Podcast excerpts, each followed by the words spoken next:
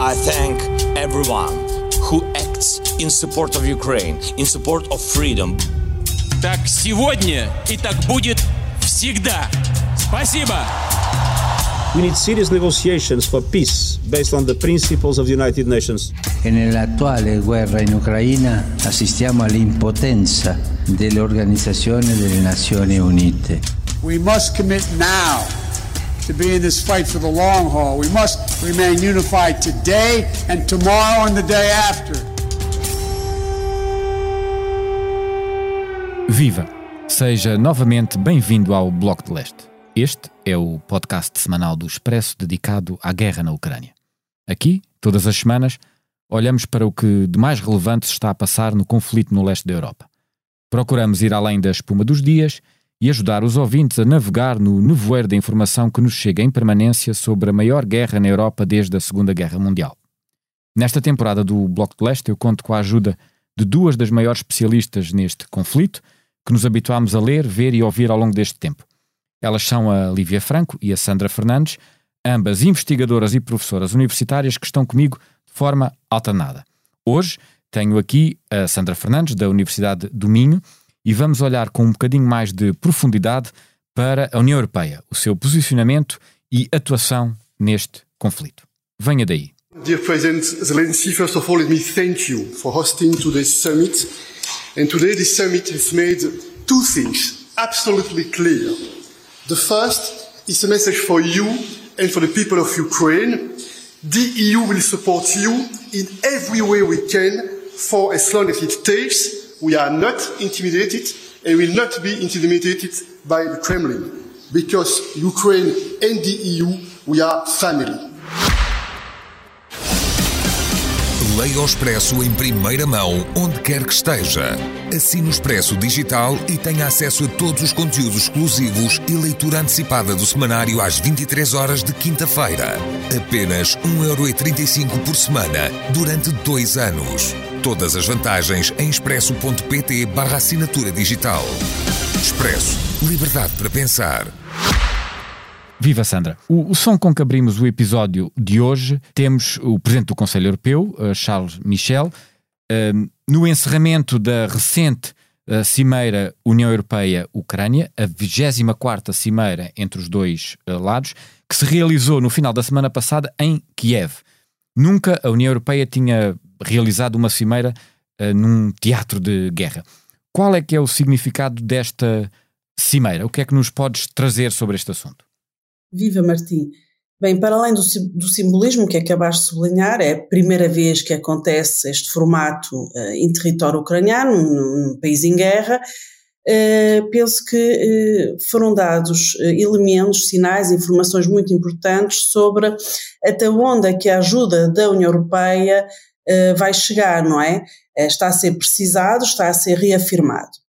E eu penso que os sinais podem parecer muito contraditórios, mas na verdade não o são. Porque uhum. para percebermos esta cimeira temos que perceber o que é a União Europeia como ator político.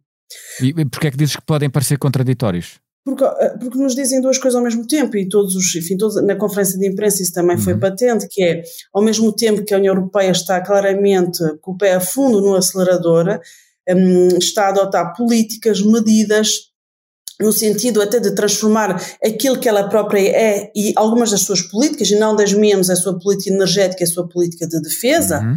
mas ao mesmo tempo diz-nos que isto tudo é um exercício, um esforço de longo prazo. É? apontando para a resiliência uh, da, um, que é necessária não é? neste contexto de guerra, a resiliência dos europeus, dos ucranianos e também a questão russa, que não vai desaparecer, não é? e que, eh, enfim, obriga aqui ehm, a aprendizagens e, e, a repensar a relação com um maior vizinho que não deixa de ser a própria Rússia. Mas, mas se há essa aparente contradição, porque é que tu dizes que, concluindo, não é uma contradição este, é o que parece ser?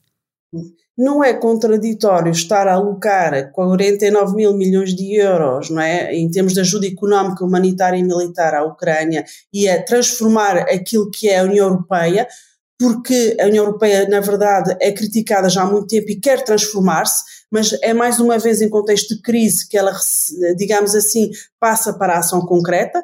Não é contraditório isso e reconhecer que A Rússia é uma potência nuclear, é o maior, maior país vizinho da, da, da, da União Europeia e que um, não se pode ganhar uh, contra a Rússia não é? Eh, com uma guerra frontal ou uma terceira guerra mundial, não é? Isto não são opções que estão na mesa e, portanto, é preciso pensar no longo prazo, uma vez que o objetivo é apoiar a Ucrânia e isolar a Rússia, não é? Sempre de Deixa-me fazer um parênteses quando, quando falas no tal evitar de uma guerra, de uma escalada de guerra um, de outro nível com a Rússia, é aí que se enquadra, por exemplo, as recentes declarações do secretário-geral das Nações Unidas, António Guterres, eh, quando ele diz que podemos estar a caminho de, um, de uma guerra mais ampla, temos razões de facto para temer isso ou, ou parece que talvez seja um exagero? A guerra já é global, Martim, já é uma guerra global. Uh, uhum. Quando digo, uma, quando falo aqui do cenário da Terceira Guerra Mundial, estou a falar de um cenário de, em que temos beligerantes que utilizam armamento uns contra os outros, não é? Porque esta guerra já é global, aliás, a questão uh, dos bens alimentares já, já o mostra, não é? E também uh, do efeito das sanções nas economias. Portanto, é, é nesse patamar que eu estou aqui a falar. Mas eh, sobre a questão da União Europeia, eh, falando aqui nos paradoxos, não é? Hum. Eh, de facto, a questão é. Charles Michel, não é, que nós ouvimos aqui no lançamento do episódio uhum. de hoje, diz que Bruxelas, é, que a União Europeia é a Ucrânia. e depois, mais tarde, vem dizer que a Ucrânia é um convidado permanente em Bruxelas. Então, nós percebemos a mensagem, ela é muito clara, não é? A União Europeia quer ser o principal parceiro de Kiev e quer ter um papel central na sua reconstrução, não é? Investimentos, reformas.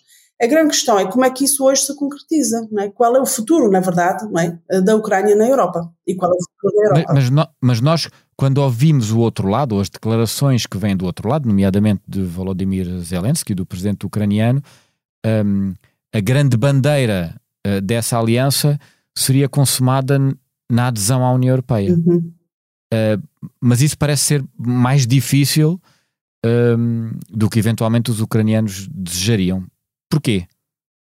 É, é, sim, Martim, é, tocas aqui num ponto central, é, quer dizer, não é de facto nesse acelerador que a União Europeia está a carregar, não é? Ah, está não é?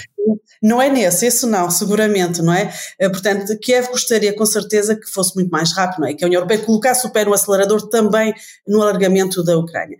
E repara, aqui é um paradoxo tão grande com a, com a perspectiva do alargamento da, da, à Ucrânia, é que antes da guerra começar, as perspectivas de alargamento uh, da Ucrânia, da União Europeia à Ucrânia, uh, não existiam de todo. Portanto, podemos dizer que hoje a perspectiva de adesão é muito mais próxima do que era há um ano atrás.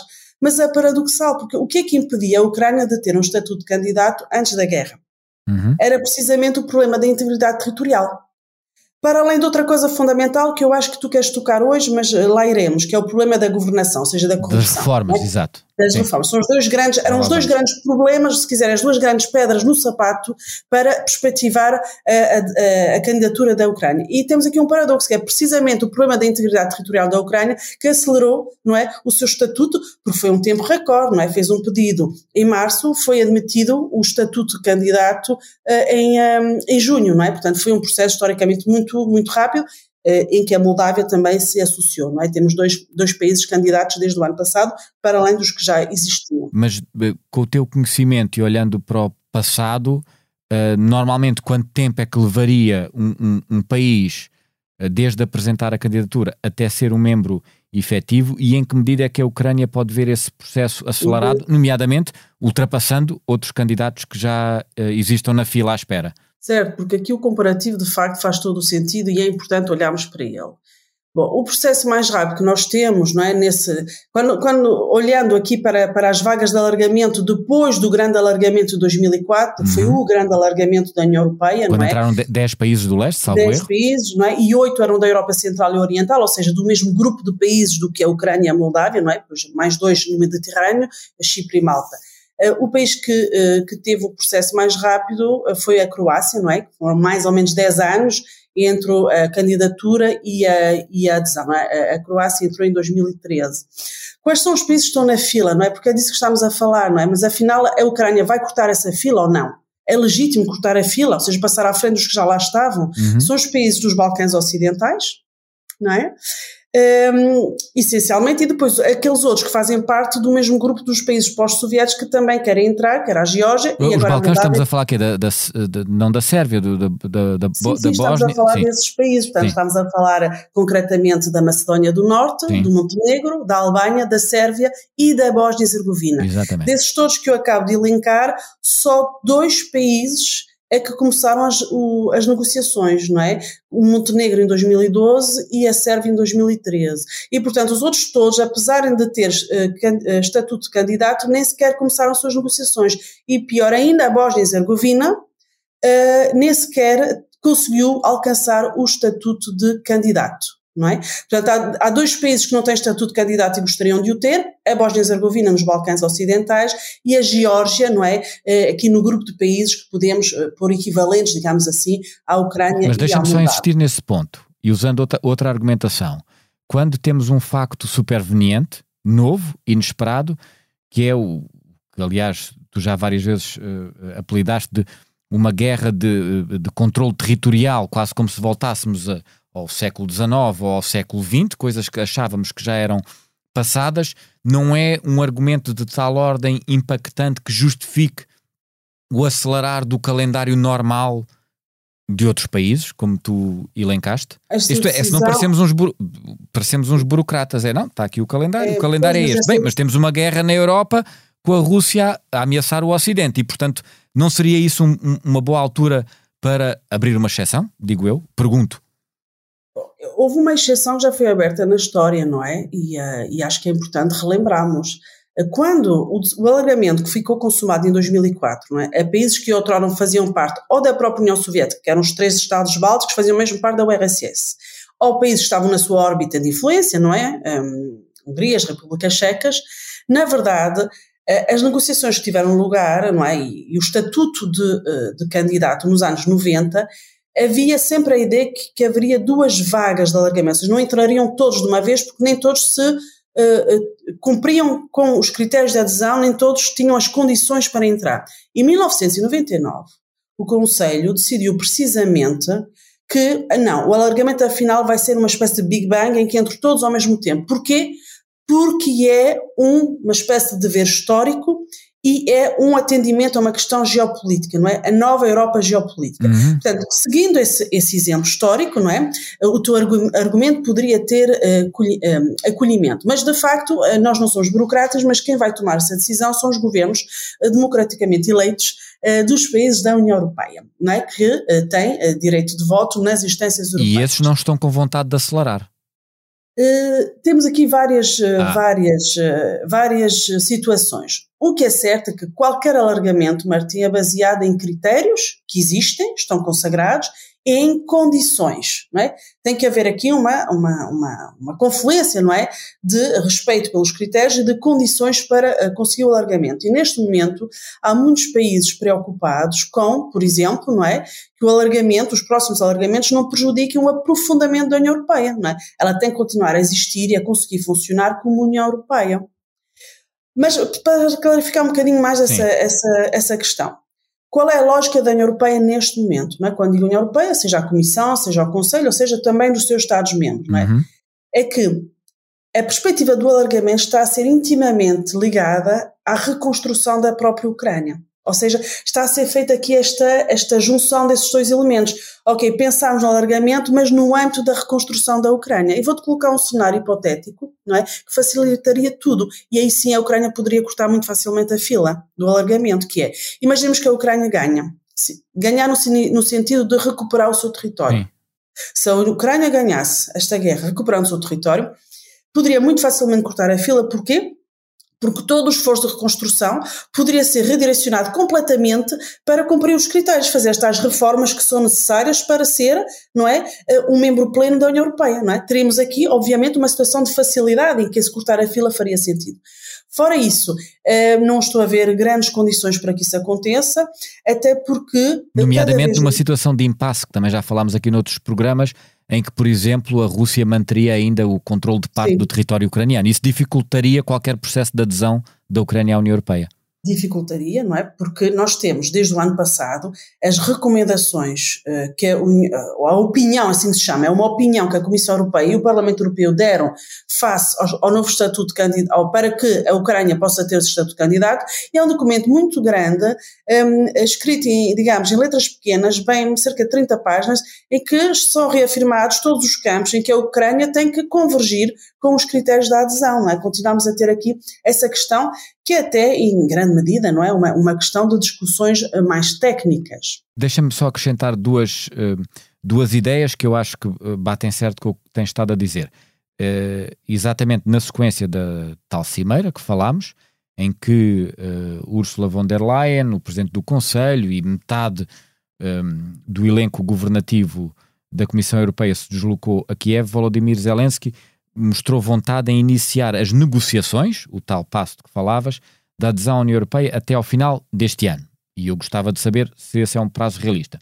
Por outro lado, em relação às condições, tivemos o Presidente do Conselho Europeu, Charles Michel, a dizer na mesma ocasião que a Ucrânia tem feito esforços e progressos consideráveis, especialmente na reforma do sistema judicial e no combate à corrupção, em que eu presumo que todas estas mudanças que assistimos nos últimos tempos e desenvolvimentos dentro do regime ucraniano devem estar ligadas.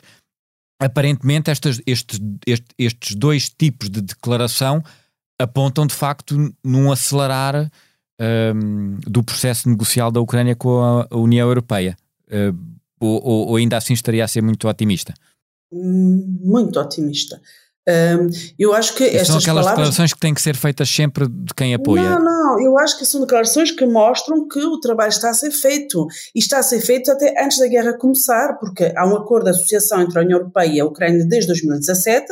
Um, e, aliás, o relatório um, dos progressos no âmbito deste acordo de associação saiu no verão passado, apanha o ano de 2021 até ao verão de 2022, já apanha o início da guerra, e uh, é uh, sublinhado nesse relatório tudo quanto a Ucrânia tem feito no sentido de, de, de, pôr em marcha tal agenda para as reformas, não é? E são apontados, uh, portanto, é um relatório do mês de julho do ano passado, são uh, apontados vários passos positivos, nomeadamente, posso dar um exemplo, o facto de o, a Agência Nacional Anticorrupção da Ucrânia uhum. tem, o facto dela ter conseguido adotar um enquadramento legal muito mais claro, não é, para o seu funcionamento. Também uma nova lei foi, foi adotada na Ucrânia para a proteção dos lançadores de alerta. Portanto, um, mostram que o trabalho está a ser feito. Não é indicativo que vamos ter uma, uma aceleração não é? Uh, do, do, ou seja, do momento em que efetivamente as negociações vão começar. Mas, como muito bem sublinhaste, o facto da Ucrânia, dias antes da visita, ter dado muita visibilidade mediática à apreensão policial uh, de uh, pessoas de alto nível, não é? consideradas tenham praticado não é, um, atos de corrupção, mostra claramente também a vontade do atual governo. Ah, é o regime a querer mostrar, passos no sentido certo. Exatamente. Aliás, vários deles eram até muito próximos, pessoais, amigos, não é? Do presidente, do próprio presidente Zelensky. Hum, isso parece muito relevante. Há pouco falavas sobre um, a posição dos países europeus. Quando nós olhamos para uh, o elenco da uh, União Europeia agora, e já não falo dos países que querem aderir, mas dos países europeus, um, eu intuo que o, o apoio ao esforço de guerra se mantém intacto na União Europeia, mas em relação à entrada da Ucrânia na União Europeia, há muitas divisões, elas são geográficas, são uh, de cariz uh, político-partidário, um, há alguma matriz que se possa. Isto é, há alguém que defenda a tal uh, aceleração do processo e outros que estejam a pôr o pé no travão, ou não podemos dividir os países assim? Eu acho que os podemos dividir, embora qualquer divisão é sempre um bocado esquemática, não é? Não faz jus às nuances e à, e à totalidade da realidade, mas é possível fazê-lo porque nos dá uma imagem uh, mais ou menos de, de precisamente dessa, desse apoio sobre acelerar ou não, ou seja, começar a negociar concretamente a adesão da Ucrânia ou não, o que nos daria uma perspectiva, quiçá, não é, a 10 anos como a, o, a, a Croácia teve, ou até menos se o teu cenário otimista se concretizasse. Bom, o que é certo em termos de apoio de, dos europeus do modo geral, não é? Uh, do apoio que a União Europeia, está, ou seja, a concordância com o apoio que a União Europeia está a dar à Ucrânia a seguir a invasão da Rússia é muito grande. 74% dos cidadãos europeus aprovam isso. Isto é o último Eurobarómetro que saiu em dezembro de 2022.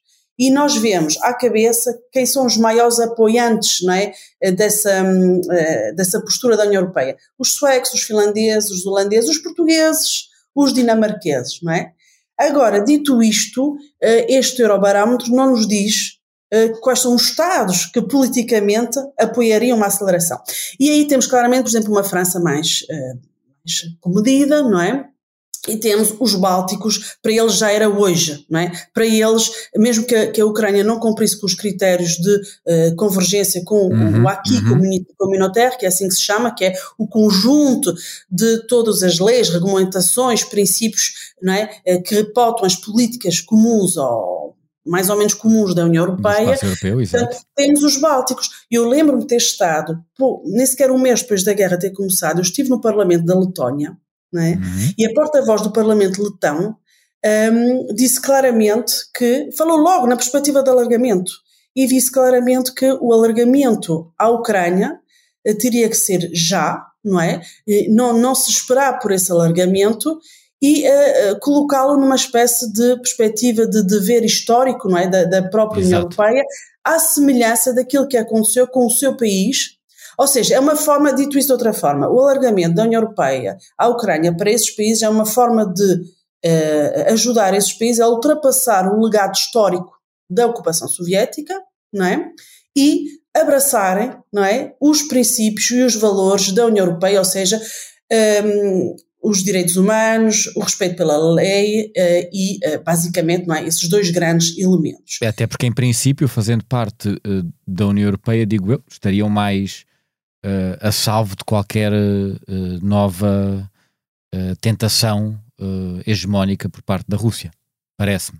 Sim, sobretudo também da NATO. Da é? NATO, exato. Penso que aqui teremos esse, esse conjunto. Sim. Na perspectiva dos Bálticos, não é? nas palavras que eu pude ouvir diretamente no Parlamento Letão em março do ano passado, o alargamento não é só uma decisão acertada, não é? Uh, é, é a única decisão. É uma obrigação, é? é uma obrigação moral, quase. Exatamente, foi o caso historicamente para esses países e é agora o caso para a Ucrânia e a Moldávia. Mas o Sr. Macron não estará de acordo com essa obrigação moral, pelo menos não da mesma maneira. Repara, o Sr. Macron veio apresentar uma ideia, que é a ideia da Comunidade Política Europeia, teve a sua primeira cimeira em Praga no outono passado e coloca uma questão central, uh, não sei se queres ir por aí Martim, mas eu acho que é, que é interessante força, e, força. vem aqui alimentar esta nossa conversa de hoje, precisamente este tema. Porque afinal o que é a Casa Europeia? Nós estamos aqui a falar afinal do que é a União Europeia como casa, não é? Quem deve pertencer, quem não, quem não pertence. O, o discurso da União Europeia não pode ser outro do que dizer que todos os europeus que querem pertencer têm direito de pertencer, não é? Porque é uma casa aberta, não é? O problema neste momento é que nós temos membros da União Europeia e não membros e temos que criar essa nova casa com espaço e apoio para as duas categorias, os que estão dentro da União Europeia e os que ainda não estão dentro da União Europeia. Ou seja, dizendo isso por outras palavras, cada vez mais se pensa na ideia de uma integração diferenciada, em que, por exemplo, alguns países que não fossem membros da União Europeia, apesar de tudo, estariam em algumas políticas centrais, como, por exemplo, o mercado único europeu. Mas, é? mas, nós mesmo na União Europeia tem, temos isso. Há países que, por exemplo, que têm a moeda única, há outros que não têm, há países que fazem parte do espaço Schengen, há Exato, outros que não fazem. Mas que se levar este modelo mais, eh, de forma ainda mais elaborada, eh, porque não é, eh, temos situações como a Ucrânia, ou na Moldávia, uma Geórgia. Mas é, é, o paradoxo que eu coloco aqui, e, e a mim não cabe-me fazer as perguntas e não dar as respostas, mas é quando houve o Brexit e se temeu pelo futuro até da União Europeia, era como é que um clube a que até aquela altura só tinha havido uh, membros a querer aderir e nunca a querer sair, uhum. se não se poderia desagregar quando a partir do momento em que saía uh, o Reino Unido, eventualmente uh, outros países poderiam seguir o mesmo caminho. Ora, nós estamos agora em 2023 a ver que a, a, a atração pela União Europeia ainda existe, ainda é forte. E daí a minha insistência na pergunta sobre em, até que ponto é que a União Europeia devia ou não abraçar esse, esse, esse, esse, esse legado, tal como os bálticos o defendem, como tu um, bem disseste. Uh, Deixa-me acrescentar um ponto uh, também. Uh, nós estamos a falar muito da cimeira que ocorreu, um, mas de acordo com os dados que temos, Volodymyr Zelensky prepara-se para fazer o contrário, para ir visitar ele Bruxelas. é de esperar alguma coisa extraordinária, algum facto novo? Ou é uma vez mais algo que também resulta muito do domínio do simbólico, como a cimeira da última semana? Bom, eu, apesar de tudo, vou, vou, tens duas questões aqui, vou, vou, só retomar a primeira. A questão do, do, Brexit. Aliás, a questão do Brexit, eu falei aqui da, da Comunidade Política Europeia, que Macron lançou em maio, que teve a sua primeira cimeira, que é uma ideia que claramente procura organizar esta nova ideia do que é a Casa Europeia, não é? Como é que nós fazemos para incluir todos, mesmo que não sejam todos Estados-membros, não é? Quando o Brexit aconteceu, também surgiu a ideia de criar uma espécie de a ligação com a Europa continental. Bom, o Brexit é uma história complexa, mas claramente não está a correr muito bem aos britânicos, não é?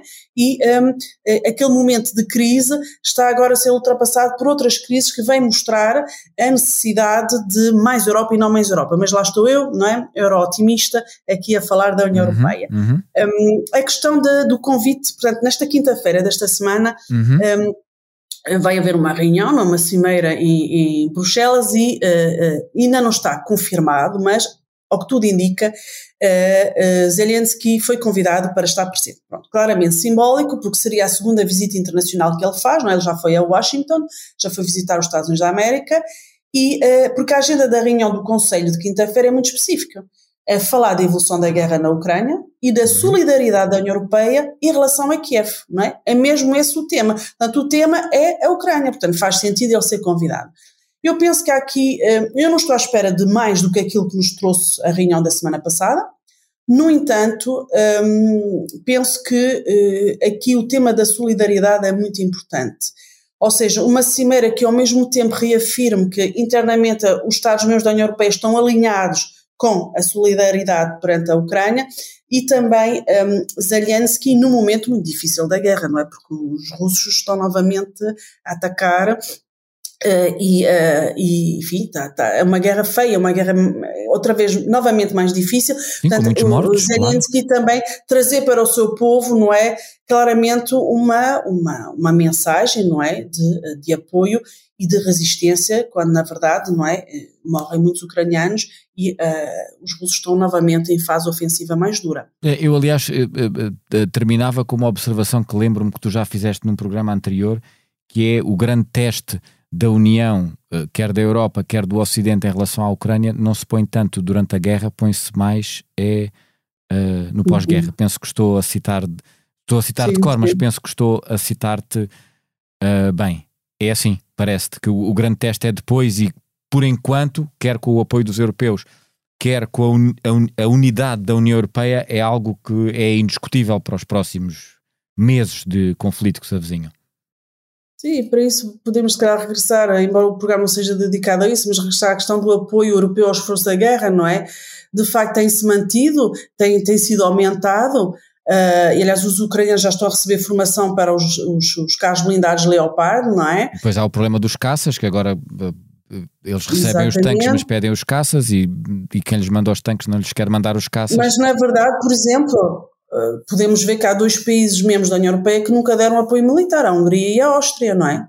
Não dão. Bom, a Áustria tem uma explicação, que é um país que tem um estatuto de neutralidade desde o fim da Segunda Guerra Mundial. Uhum. Mas enfim, se olharmos para estes sinais, começamos a perceber que, enfim, neste momento, de facto, temos esta, esta vertente, mas uh, o pós-guerra uh, será, de facto, definidor em todos os aspectos, não é?